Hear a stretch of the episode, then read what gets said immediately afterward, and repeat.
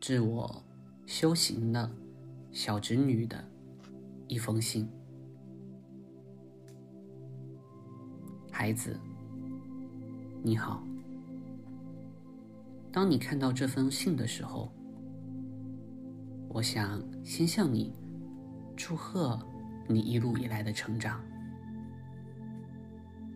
你因为遇到人生巨变，开始内求，决定要把视角聚焦于自己身上，这很好。我也明白你看了很多灵性的书籍，开始运用各种梳理的方法，尝试把生活过好，这也很好。但是有一次，你和我说，当你了解越多的时候，你却越能感觉到虚无。当你明白你的念力会显化出身边事情的时候，你开始严格的审视着自己的每个念头。虚无和严苛拉扯、撕裂着你紧绷的神经。你哭着告诉我，你坚持不下去了，你只能靠着网上的成功案例和书籍取得慰藉。你哭着问我，你怎么会变成这样？你活得好累，好想停下，但是脑袋里的声音喋喋不休，一次次的冲击着。你脆弱的神经，你活成了修行的奴隶。孩子，我想告诉你，别担心，这只是因为你错误的把显化开悟当成了人生的全部。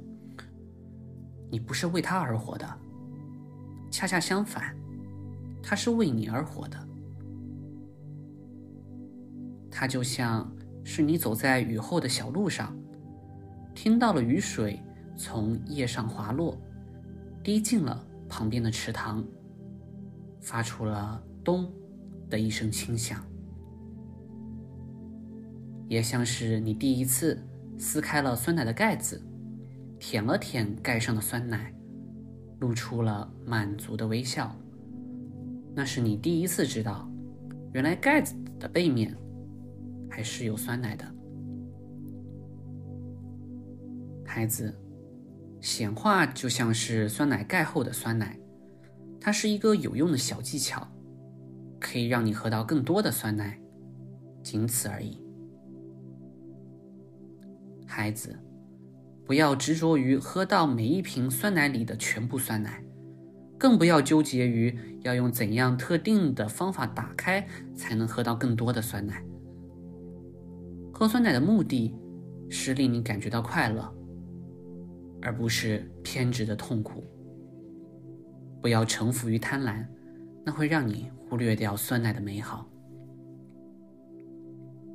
孩子，你也不用过于害怕自己的念头会显化来不好的事物。就像在你不知道开酸奶盖可以喝到更多酸奶的时候，在酸奶里喝到杂质的可能性也依然存在。既然如此，为什么要在知道了这个技巧后，反而去渴求要喝到一尘不染的酸奶呢？未曾拥有的时候，又谈何失去呢？孩子，我希望你快乐，我希望你把开酸奶盖喝到的酸奶当成惊喜，当成生命的馈赠。我不希望你因为希望喝到更多的酸奶。而反而忽略掉了你本身就已经喝到的酸奶的美味。生命的意义在于品味酸奶的美好，享受开盖那一刻的惊喜，而不是本末倒置去研究怎样开盖才能不损失一点酸奶，去偏执的渴望清除酸奶里的每一个杂质。杂质本身也是酸奶的一部分呐，孩子。你的人生应该因为知道了显化这个技巧而更幸福，而不是更痛苦。你要警惕贪欲和掌控欲的存在，他们会狡猾地依附在各种东西之上，他们会让你忽视掉真正的美好。孩子，别担心，我相信你必然能够挺过去，感受到生命真正的美好。到那时，你会感恩现在这段经历，就像是在黑夜中坚持行走的人们。终将会迎来光明。